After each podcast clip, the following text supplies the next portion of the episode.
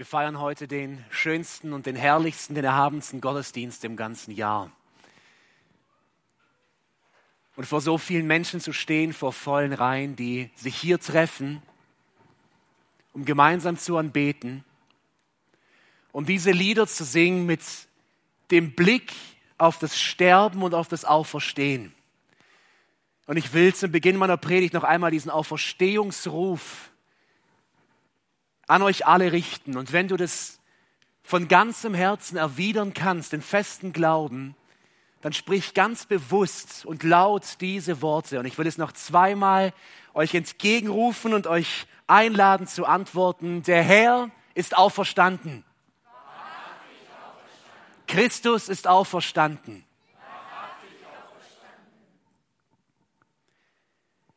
Irgendwann in deinem Leben und in meinem Leben da wirst du und da werde ich auf unserem Sterbebett liegen oder auch nicht auf unserem Sterbebett liegen, das wissen wir noch nicht. Aber es wird den Zeitpunkt geben in meinem Leben und in deinem Leben, an dem unser Herz die letzten Schläge schlägt, wir die letzten Luftzug einatmen, uns ausatmen und sterben werden. Und ich will zu Beginn dieser Osterpredigt eine Frage an dich richten, die vielleicht noch niemand dir jemals gestellt hat und die du dir vielleicht auch selbst noch nie gestellt hast. Ich habe sie mir in der Vorbereitung zum ersten Mal in meinem Leben bewusst, ganz bewusst gestellt. Ich habe mich gefragt, Samuel, wie wirst du sterben? Wie wirst du sterben? Ich meine nicht die Art meines Todes, das spielt gar keine so große Rolle, sondern ich meine den, die Haltung, die Hoffnung oder auch die Hoffnungslosigkeit in dem Augenblick, wo mein Geist aufhört, in diesem Körper zu leben. Wie werde ich sterben? Ich will euch zwei letzte Sätze, zwei letzte Worte von zwei Männern einmal zu Beginn vorlesen. Und die letzten Worte sagen sehr, sehr viel über das gesamte Leben aus. Das Sterbebett verrät viel über das sonst so verschlossene Innere in uns Menschen. Der erste Mann ist Kardinal Mazzarin. Es war ein italienischer, italienischstämmiger Staatsmann, der zur Zeit von Ludwig XIV. die Staatsgeschäfte in Frankreich leitete und er war Kardinal. Und als er im Jahre 1661 starb, nach einem Leben mit Prunk und Macht, da sagte er zwei Fragen und mit diesen zwei Fragen starb er. O meine arme Seele, was wird mit dir? Wohin gehst du? O meine arme Seele, was wird mit dir? Wohin gehst du? Und mit diesen Worten starb Kardinal Massarin in Prunk und mit Macht. Er wurde aufgebahrt den, mit dem größten Staatsbegräbnis und bis heute steht sein Sarg an der Universität in Paris.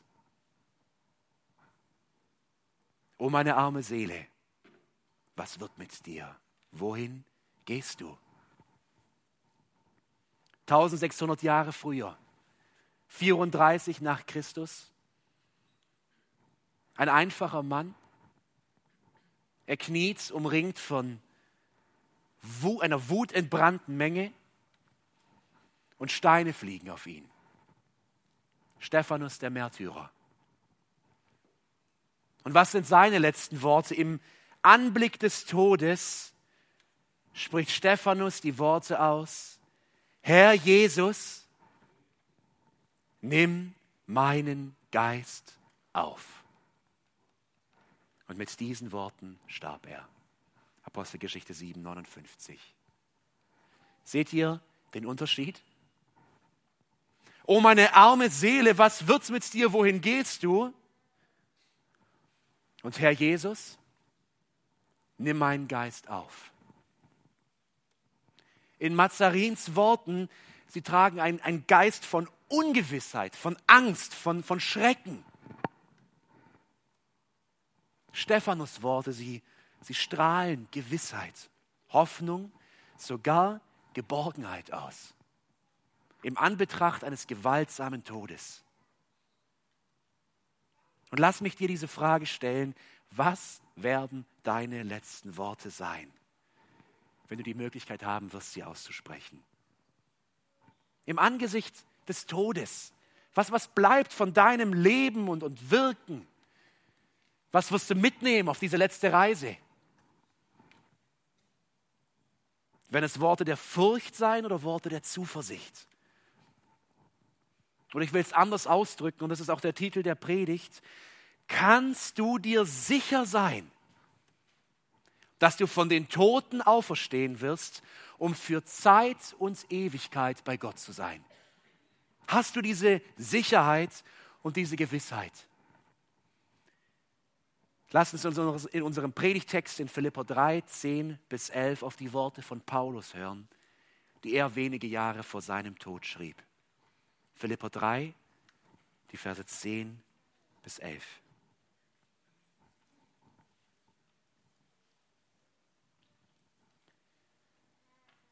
Denn ich möchte ihn, Christus, erkennen und die Kraft seiner Auferstehung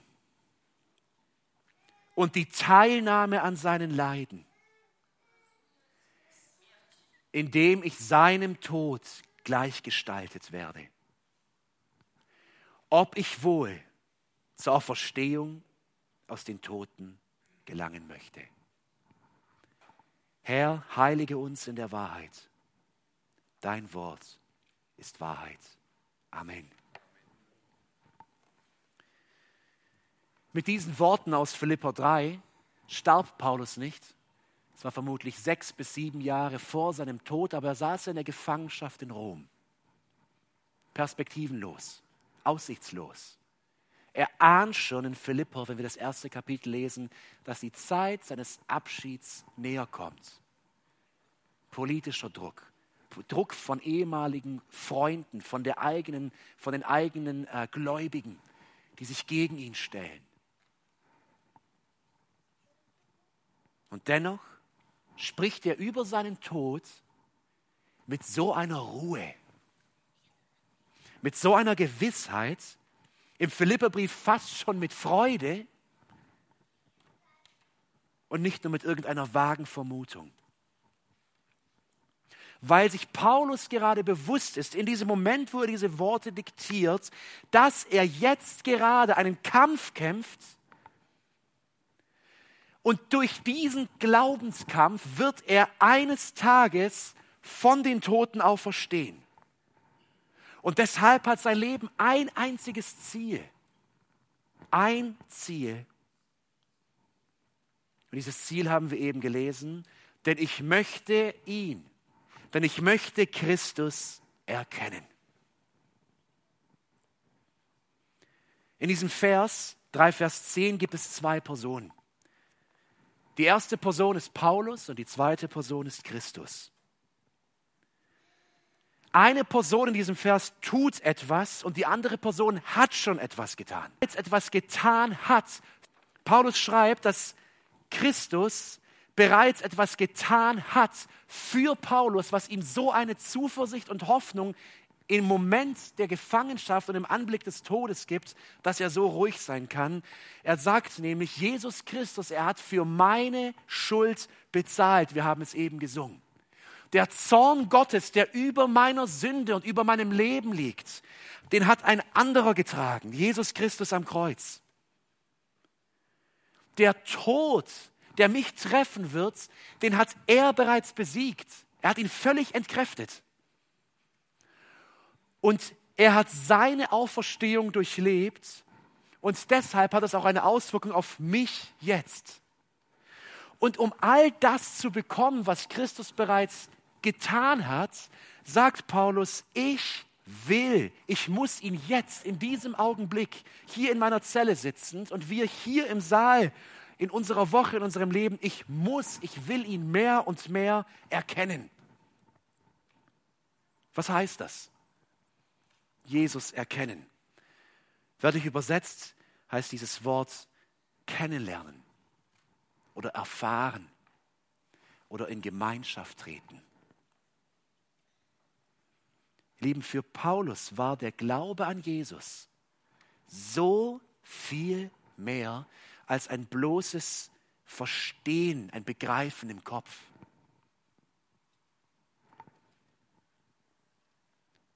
Für Paulus war der auferstandene Jesus eine, eine reale Person, der Gottmensch und in ihm ist alles verborgen, was er für sein Leben braucht und für sein Sterben braucht. Und deswegen sagte er, ich will ihn erkennen, also ich will mit meinem Leben in die, in die, in, in immer mehr in meinem Leben erfahren. Ich will sein Wirken mehr und mehr erleben. Ich will in die höchste Gemeinschaft mit meinem Erlöser treten. Und dieses Erkennen ist eine tiefe Erfahrung von Paulus in seinem ganzen Leben gewesen. Er schreibt in Epheser 3, Vers 19, was diese Erkenntnis Jesu in seinem Leben bewirkt hat, warum er so ruhig hier stehen und es schreiben kann. Epheser 3, Vers 19. Ja, zu erkennen, was alle Erkenntnis übersteigt. Jetzt, was will Paulus erkennen? Die unermessliche Liebe die Christus zu uns hat. Und was ist die Folge dieser Erkenntnis? So werdet ihr bis zur ganzen Fülle Gottes erfüllt werden. Lieben, diese, diese Lehre, diese Wahrheit, die wird unser ganzes Leben verändern und durchdringen und auf den Kopf stellen.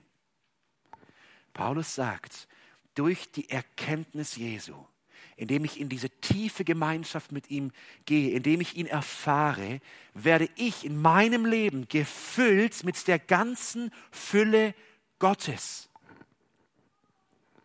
Dieses Jesus kennen ist also viel mehr wie ich weiß es, sondern ich erfahre es. Stellt euch so vor, jemand, ihr habt noch nie in eurem Leben Honig gegessen. Und jemand kommt und erklärt euch, wie Honig schmeckt. Und Ihr liest vielleicht ein ganzes Buch über Honig und wie es produziert wird und wie der Geschmack sich anfühlt und was für Elemente dieser Geschmack hat. Und du liest es und du versuchst es dir vorzustellen, aber das ist nicht wirklich da. Und dann kommt einfach jemand und schiebt dir einen vollen Esslöffel besten Honig in den Mund. Und du nimmst es hinein und es explodiert fast. Und du fühlst es, du erlebst es und Du brauchst das ganze Geschriebene von anderen nicht mehr, du erfährst es. Und dieses Erfahren meint Paulus mit kennen. Jesus ist real in meinem Leben, er ist wirklich da, das ist der auferstandene Herr. Und er wirkt, ich spüre ihn, ich erlebe ihn. Er hat mich verändert. Und jetzt gibt uns Paulus in unserem Text zwei praktische Merkmale, die einem jeden zeigen können, ob er Jesus wirklich erkannt hat, wirklich erlebt hat, wirklich geschmeckt hat. Und hier kommt die These aus dem Text und ich bitte dich da genau zuzuhören. Diese, diese Frage, die wird dein Leben entscheiden, wenn du stirbst. Was Paulus in Philipper 3, Vers 10 sagt, ist, nur der Mensch, der die Auferstehung Jesu geistlich in diesem Leben durchlebt, wird eines Tages von den Toten auferstehen. Nur wer an seinem eigenen Leben, jetzt, in diesem wirklichen Leben, in meinem Körper, wenn ich geistlich auferweckt werde zu neuem Leben, wie Christus auferweckt wurde, und wenn ich täglich mich selbst kreuzige, wie er es gleich sagen wird, täglich sterbe mit Christus, wenn ich das in meinem Leben erfahre, kann ich felsenfest gewiss sein und mit Ruhe und Zuversicht in den Tod gehen, weil ich von den Toten auferstehen werde, weil ich ein Kind Gottes bin und weil er in mir lebt.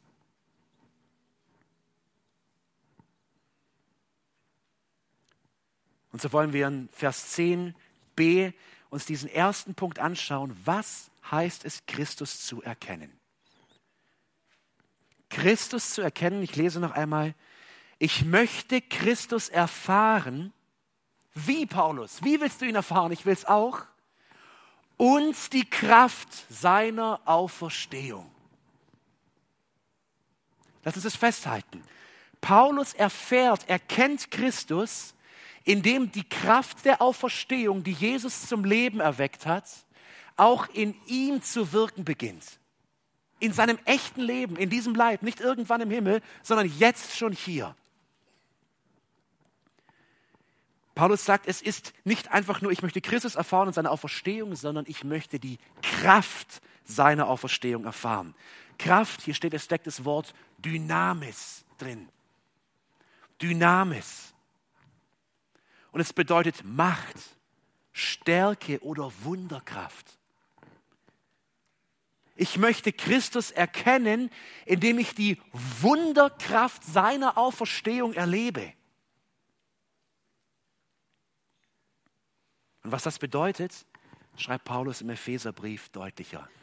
Bitte schlagt mit mir auf, Epheser Kapitel 1, die Verse 19 und 20.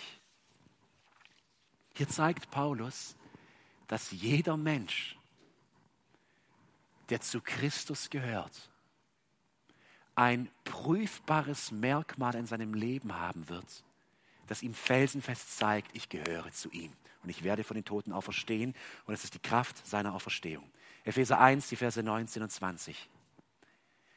Er gebe eurem Herzen erleuchtete Augen, damit ihr seht, zu welch großartige Hoffnung er euch berufen hat. Und damit ihr wisst, wie reich das herrliche Erbe ist, das auf euch, die Heiligen, wartet. Und jetzt kommt's. Damit ihr erkennt, wieder dieses Wort, damit ihr erkennt, damit ihr erfahrt, damit ihr schmeckt, wie überwältigend groß die Kraft ist, die in uns Gläubigen wirkt. Wie groß ist diese Kraft, Paulus?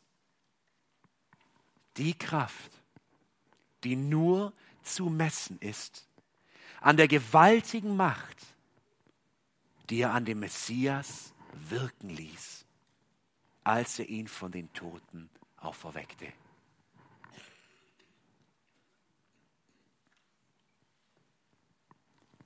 Wie können wir das verstehen? Wie können wir das verstehen? Es, Paulus sagt es so glasklar, die Macht der Auferstehung, der Heilige Geist wird euch in euch kommen und wird etwas in euch tun. Aber was? Paulus wird es weiter zeigen im Epheserbrief. Wisst ihr, was diese Auferstehungskraft tun wird? Sie wird täglich etwas bewirken in dem Gläubigen, der in Jesus Christus ist und an ihn glaubt, der zu, neuem, zu einem neuen Menschen in ihm geschaffen wurde. Und diese Auferstehungskraft wird in, wird in ihm wirken. Sie wird die Sünde in seinem Leben zerstören. Diese Kraft wird ihm Hoffnung und Kraft im Leid geben. Diese Kraft wird, ohne dass man es wirklich tut, aktiv falsche Wünsche, Lüste, Gedanken herausnehmen aus der Person, aus dem Ich. Diese Kraft lässt ihnen Verfolgung und in Not singen und Gott anbeten. anbeten diese Kraft, diese Auferstehungskraft Jesu, wenn sie in den Gläubigen kommt, wird sein Denken, Fühlen und Handeln vollständig verändern und es wird ein neuer Mensch sein.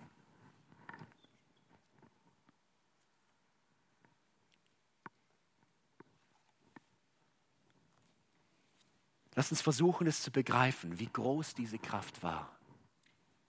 Wir haben vorher aus dem Markus-Evangelium gelesen, wie der Leib Jesu genommen wurde und ins Grab gelegt wurde. Und ich denke, wir können die Macht dieser Kraft Gottes gut verstehen, wenn wir uns einmal die Zeit Jesu genauer anschauen, als er tot war und was dann passierte.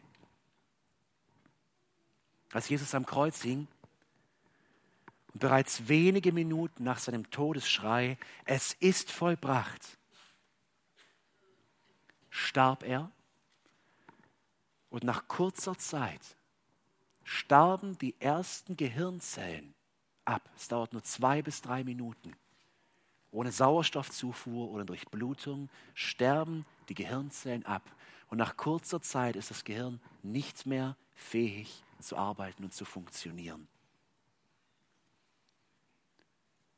Noch bevor Jesus ins Grab gelegt wurde, setzte nach wenigen Stunden die Leichenstarre ein.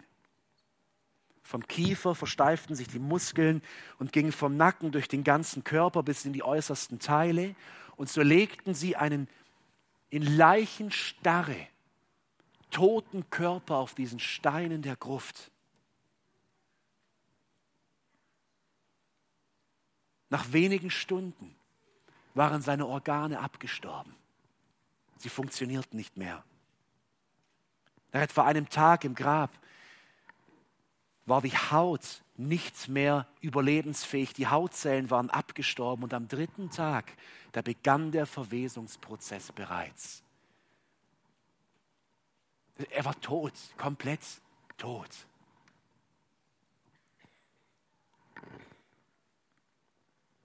Und dann am Sonntagmorgen fährt der Geist Gottes in diesen toten Leib, der dort wirklich lag und verweste, und weckte diesen Leib zu völlig neuem Leben auf.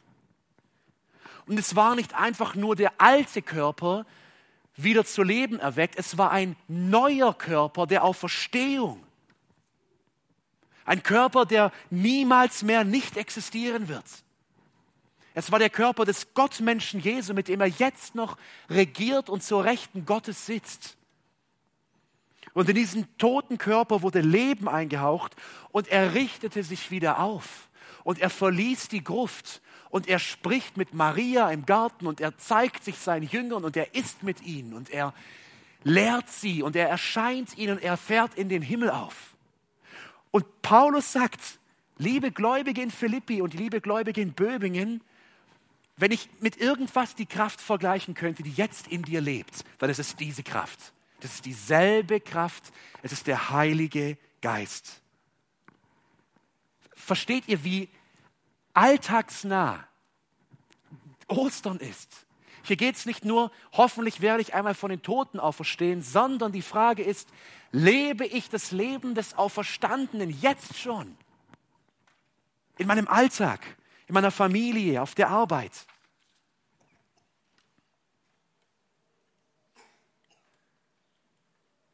Wenn du dich jetzt fragst, oder ich dich noch einmal frage, kann ich gewiss sein, dass ich von den Toten auferstehen werde, dass ich bei Jesus sein werde, in der Ewigkeit bei ihm?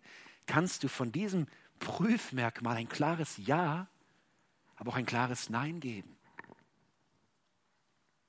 Wenn diese Kraft des Geistes, die Jesus von den Toten auferweckt, in dir lebt und dich zu einem neuen Menschen gemacht hat, dann weißt du es.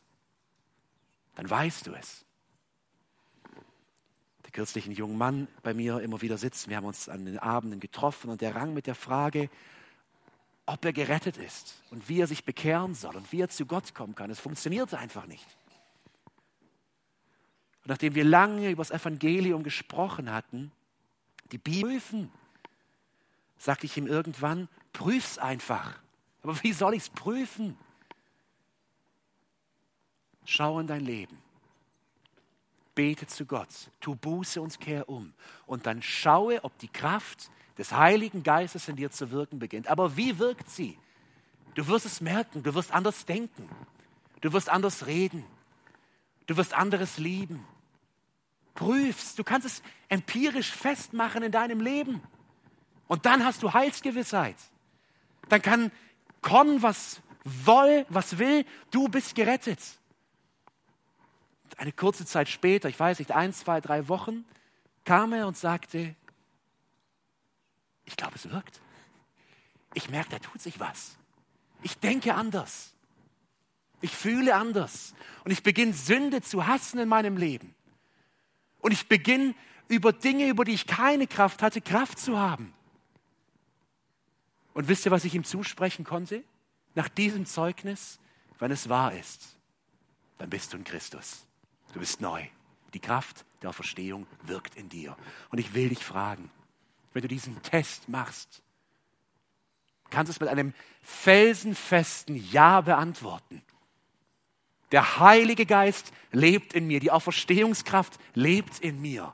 Und vielleicht bin ich auch auf Irrwegen gerade, aber ich weiß es und ich will zurück. Und ich merke, er lebt und wirkt und mein Denken, Fühlen, Wollen und Handeln verändert sich mehr und mehr. Paulus spricht in seinem letzten Brief eine große Warnung aus. Und er sagt in 2 Timotheus 3, Vers 5, dass eine Zeit kommen wird, wo die Kirchen gefüllt sein werden mit Menschen, die, 2 Timotheus 3, Vers 5, einen frommen Anschein haben, die Lieder singen und die spenden und die vielleicht sogar die Bibel lesen, die einen frommen Anschein haben, aber von der Kraft wahrer Gottesfurcht nichts wissen wollen. Von der Dynamis wahrer Gottesfurcht, von dieser Kraft kennen sie nichts. Und Paulus warnt und sagt, pass auf, dass du nicht einer von diesen Frommen bist, die nie in Christus waren. Wo das alles ein Anstrich war, aber von innen war es tot. Wir waren letztes Wochenende mit den Pastoren in einem Pastorenwochenende und es war sehr ermutigend, Peter Schild, ein Pastor aus Frankfurt, war mit dabei und wirklich eine sehr gesegnete Zeit. Und zu Beginn erzählte er uns sein Zeugnis. Und er erzählte uns, wie er völlig in einer, kaputt, als, in einer kaputten Familie groß wurde. Das Haus war vermüllt. Er war völlig vernachlässigt, wurde von seinen Eltern verlassen als Kind und schlug sich irgendwie durchs Leben, früh mit Alkohol, Kriminalität, Drogen, das volle Programm. Er sagt, dass sein Geschichtslehrer immer über ihn lachte. Wenn er einen Text lesen muss, dann sagte der Peter, der lernt es nie. Konnte nicht mal richtig lesen. Völlig vernachlässigt. Kognitiv, emotional, in allen Belangen. Und dann sitzt er bei einem Freund und es liegt ein Traktat von Heukelbach da. Und er nimmt das Traktat und liest. Und im Lesen des Traktates fällt es ihm wie Schuppen von den Augen. Und er bekehrt sich zu Gott. Und er beginnt die Bibel zu lesen. Er sagt, ich kann es nicht erklären. Aber von diesem Moment an war ich ein neuer Mensch. Ich konnte lesen, ich konnte denken. Ich konnte, ich schloss meinen Realschulabschluss als Klassenbester ab. Weil in mich etwas kam, in, in, ich wurde verändert, ich wurde ein neuer Mensch. Und für mich war das ein so großes neues Zeugnis, wie die Auferstehungskraft Jesu im Leben von Menschen wirkt. Und meine Frage an dich, hast du sie erfahren? Das ist der erste Test, die erste Prüfung, ob ich Christus erkannt habe, ob ich ihn erfahre und erlebe. Und die zweite Prüfung finden wir im letzten Teil von Vers 10. Hier sagt Paulus, Ich möchte Christus erfahren und die Kraft seiner Auferstehung, aber auch seine Leiden mit ihm teilen und seinen Tod mit ihm sterben. Was meint Paulus hier? Ich möchte die Leiden mit Jesus teilen und seinen Tod mit ihm sterben. In, in jedem von uns muss es sofort bewirken ein Nein, Paulus. Das kannst du nicht sagen. Ich kann es nicht. Ich kann nicht so sterben und leiden wie er. Ich kann es nicht ertragen. Aber Paulus sagt, ich will ein Teilhaber, also in eine Gemeinschaft mit den Leiden Jesu gehen, um zu sterben. Und die Frage ist, was meint er mit diesen Leiden? Meint er Krankheit? Meint er Verfolgung? Meint er wirtschaftliche Not? Er meint es nicht. Ich bin davon überzeugt, er meint hier keine wirklichen Leiden des Alltags, wie Verfolgung oder wie, wie Krankheit, sondern er meint, er erklärt es ja selber, aber auch seine Leiden mit ihm teilen und seinen Tod mit ihm sterben. Oder in einer anderen Übersetzung, mit seinem Tod gleichgestaltet werden. Wie können die Gläubigen in den Tod, mit dem Tod Jesu gleichgestaltet werden oder den Tod Jesu sterben. Sollen wir ans Kreuz gehen oder was sollen wir tun? Paulus redet gerade davon, Christus zu erkennen und mit ihm zu leben. Deswegen meint er das nicht. Er erklärt es an anderer Stelle. Galater 2, Vers 20. Ich bin mit Christus gekreuzigt. Jetzt lebe nicht mehr ich. Mein Ich ist tot, es lebt nicht mehr, das ist gekreuzigt, das ist nach Golgatha geführt worden. Aber anstelle von mir, von meinem alten Ich, Christus lebt in mir. Und das Leben, das ich jetzt noch in meinem sterblichen Körper führe, lebe ich im Glauben an den Sohn Gottes, der mich geliebt und sich selbst für mich geopfert hat. Wisst ihr, was Paulus hier sagen will? Was es heißt, die Leiden Jesu zu teilen, von denen wir an Karfreitag gehört haben? Jeden Tag soll ich mein Ich nach Golgatha führen. Jeden Tag soll ich mir selbst sterben, damit Christus in mir leben kann. Meine alten Lebensziele, meine alten Träume, meine alten Gewohnheiten, meine alten Charakterzüge, meine alten Streitereien, meine alten Süchte, meine alten Gedanken, mein ganzes altes Ich soll sterben am Kreuz.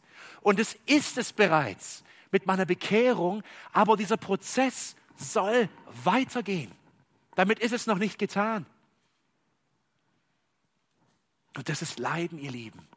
Das ist wirkliches Leiden. Ich teile die Leiden Jesu, indem ich die, mein altes Leben mehr und mehr loslasse, damit Christus in seiner Auferstehungskraft größer wird. Schaut mal, wie Paulus das in 2. Korinther 4 sagt. 2. Korinther 4, die Verse 8 bis 11. Er redet hier über das Leiden und über den Kampf. Von allen Seiten werden wir bedrängt, sind aber nicht erdrückt. Wir sind oft ratlos, aber nicht kopflos. Wir werden verfolgt, sind aber nicht verlassen. Wir werden zu Boden geschlagen und kommen doch nicht um. Und hört genau zu, was Paulus jetzt sagt. Immer und überall tragen wir das Sterben von Jesus an unserem Körper umher. Wie denn, Paulus? Wie trage ich Jesus Sterben an meinem Körper? Indem ich der Welt zeige, ich bin gestorben. Ich lebe nicht mehr für mich. Ich habe einen neuen Herrn in meinem Leben und egal was er fordert, ich lege es vor ihn hin. Alles. Wirklich alles. Und wenn ich merke, ich komme wieder in eine Lebenssituation, wo ich Dinge zurückhalte, wo mein altes Ich wieder hochkommt, dann gehe ich auf die Knie und ich sterbe. Und ich bring's vors Kreuz, damit Christus wieder groß werden kann. Und hier meine Frage an dich, lieber Zuhörer, bist du diesen Weg nach Golgatha gegangen und gehst du ihn täglich weiter? Das ist das zweite Merkmal, wo du dir felsenfest oder dir ganz sicher überprüfen kannst, werde ich von den Toten auferstehen. Indem Paulus hier sagt, wenn du stirbst täglich, dein Ich, wenn du es kennst, was es heißt, diesen Leidensweg auf dich zu nehmen, diese Charaktereigenschaft, die so viel zerstört hat bereits in deiner Familie, in deinem Leben, zu kreuzigen und abzulegen und in Christus neu aufzuleben, wenn du das erfahren hast, kannst du zu 100 Prozent sagen mit felsenfester Gewissheit, ich werde auferstehen, weil Christus in mir lebt. Paulus selbst erklärt es so eindrücklich, wie das in seinem Leben war. Philippa 3 ab Vers 7, das ist der Kontext von unserem Text. Hier sagt er, früher hielt ich diese Dinge, also mein ganzes altes Leben, für einen Gewinn. Aber jetzt, wo ich Christus kenne, betrachte ich sie als Verlust. Ja wirklich, alles andere erscheint mir wertlos, wenn ich es mit dem unschätzbaren Gewinn vergleiche, Jesus Christus als meinen Herrn kennen zu dürfen. Durch ihn habe ich alles verloren und betrachte es auch als Dreck. Nur er besitzt Wert für mich. Du wirst prüfen, ob du dein Ich gekreuzigt hast, wie Jesus es sagt. Dann stell dir diese Frage aus Vers 9. Hat nur Jesus Wert für mich?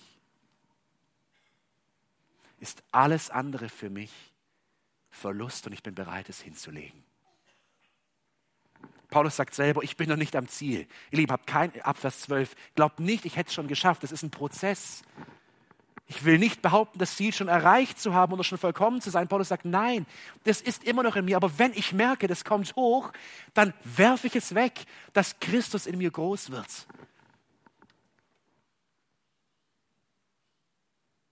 Das ist der zweite Test. Von den Toten in die Herrlichkeit wird der auferstehen, der täglich vor dem Kreuz stirbt.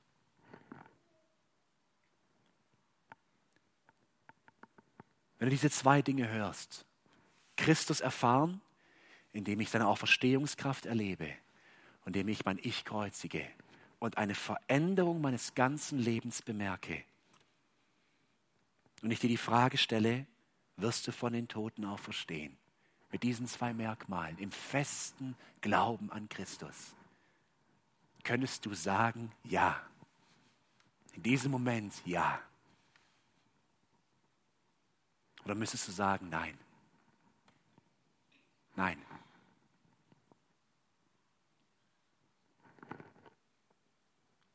Ich könnte mir keine wichtigere Frage in deinem und meinem Leben vorstellen. Denn was wartet auf Paulus? Vers 11. Worauf läuft er zu? Was will er schaffen? Um irgendwie auch zur Auferstehung aus den Toten heraus zu gelangen. Das ist so interessant formuliert. Um irgendwie, um, ich weiß selbst nicht wie, aber im Glauben an Christus, im Leben seiner Auferstehung, im Sterben, in seinem Tod, um irgendwie aus der Auferstehung zu den Toten heraus zu gelangen. Er will dabei sein, wenn Christus die Toten zu neuem Leben erweckt. Und dafür ist ihm natürlich nichts zu aufwendig. Natürlich hat es die höchste Priorität in seinem Leben. Wisst ihr, ihr Lieben, wenn wir das Leben aus dieser Perspektive sehen, verliert alles, alles an Wert. Wir können nichts mitnehmen auf die letzte Reise. Und deswegen wird alles an Wert verlieren. Ich werde mich an nichts klammern mit dieser Perspektive. Ich will von den Toten auferstehen. Und auf was wartet er? Paulus beschreibt es in einem anderen Buch, im Brief an die Thessalonicher, im 1. Thessalonicher 5, 14 bis 17. Da zeigt er, was auf ihn wartet und warum er diesen Kampf kämpft und warum er in Christus bleibt, jeden Tag. 1. Thessalonicher 5, 14 bis 17. Wenn wir nämlich glauben, dass Jesus gestorben und wieder auferstanden ist, dann können wir auch darauf vertrauen, dass Gott die, die im Glauben an Jesus gestorben sind, ebenso auferwecken wird. Denn mit dem Ausspruch des Herrn kann ich euch versichern, dass sie, also die, die vorher schon gestorben sind, uns gegenüber, soweit wir bei der Wiederkunft des Herrn noch am Leben sind, nicht benachteiligt sein werden. Denn der Herr selbst wird vom Himmel herabkommen. Ein Kommando wird gerufen und die Stimme eines Engelfürsten und der Schall der Posaune Gottes werden zu hören sein dann werden zuerst die Menschen auferstehen, die im Glauben an Christus gestorben sind. Danach werden wir, die noch am Leben sind, mit ihnen zusammen in Wolken fortgerissen werden zur Begegnung mit dem Herrn in der Luft. Und dann werden wir für immer bei ihm sein.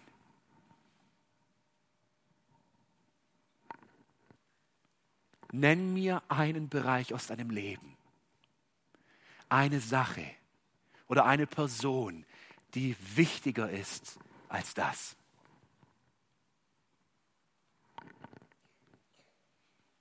Und wenn ich diesen Text lese,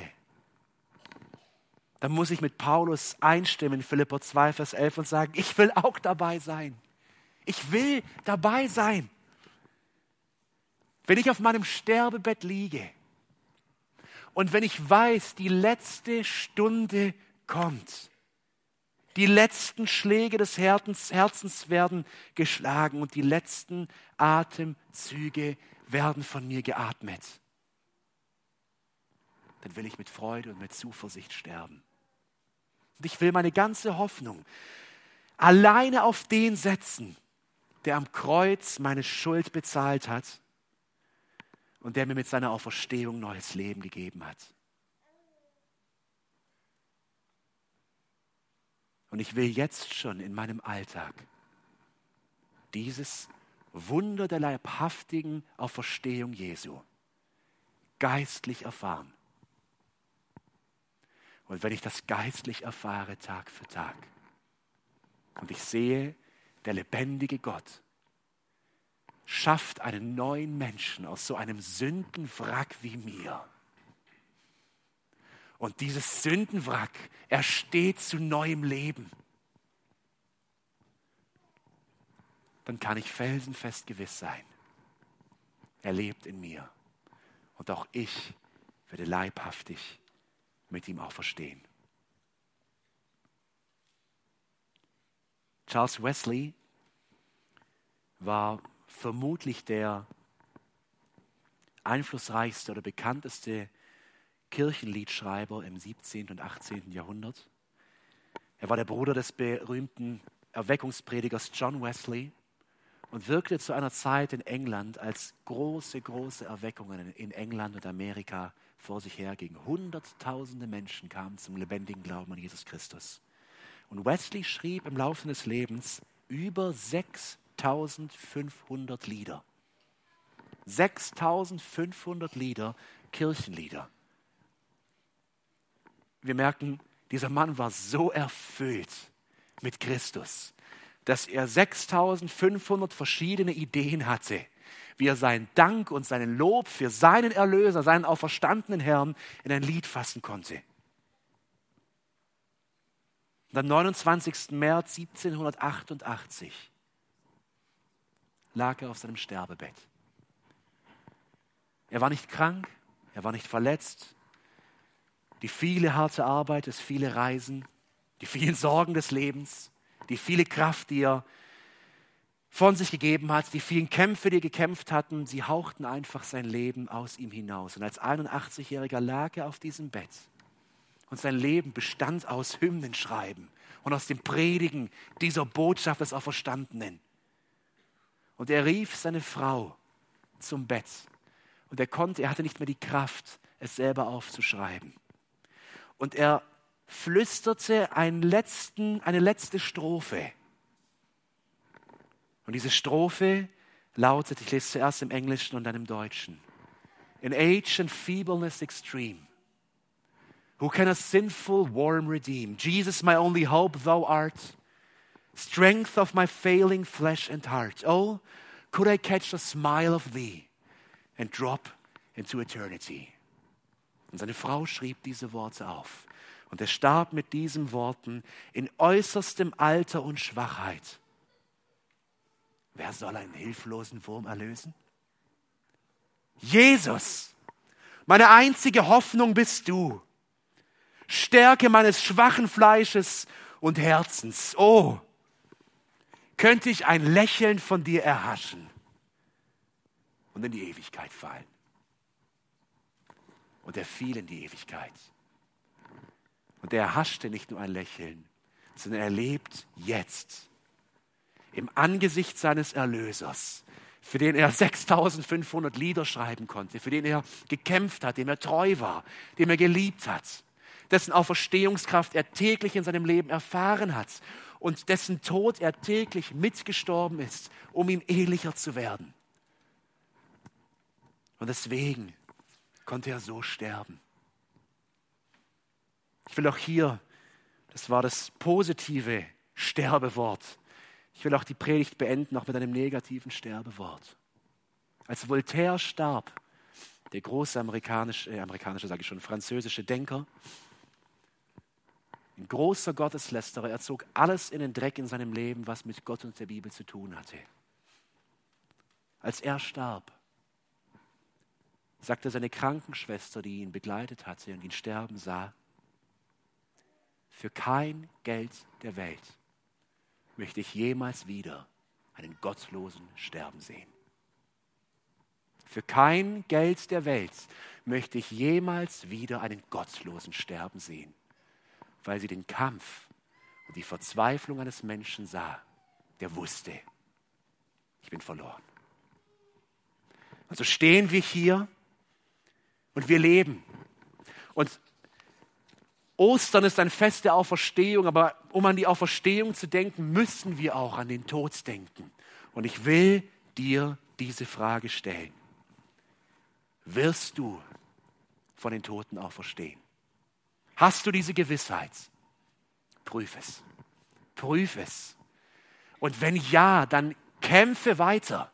Kämpfe weiter in diesem Leben zwischen täglichem Sterben und täglichem Wunderwirken des Heiligen Geistes in deinem Leben. Und wenn du sagst Nein, dann kehr um und tu Buße und komm zum Kreuz. Wirf deine Schuld alleine auf Jesus, der für deine Schuld starb. Kehr um und beginn mit ihm zu leben und aufzuerstehen. Amen. Ich bete und lade euch ein, aufzustehen. Großer Gott, wir stehen vor dir.